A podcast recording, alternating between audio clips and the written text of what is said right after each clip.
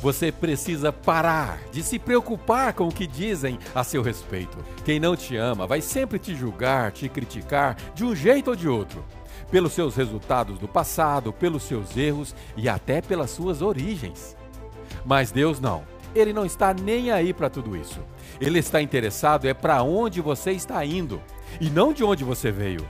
Afinal, foi justamente de onde você veio, os erros que você cometeu, os tombos que você levou, que te fez quem você é hoje.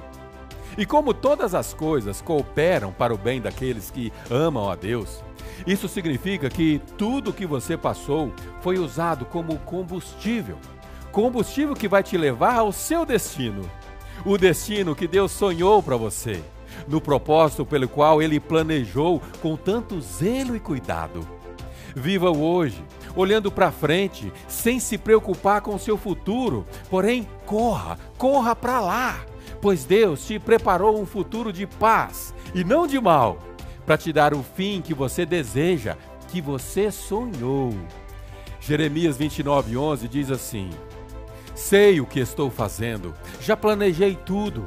E o plano agora é cuidar de vocês. Não os abandonarei. Meu plano é dar a vocês um futuro pelo qual anseiam. É, procure viver bem debaixo dessa palavra, busque esperança nisso e enfrente com coragem os desafios. Deus está contigo.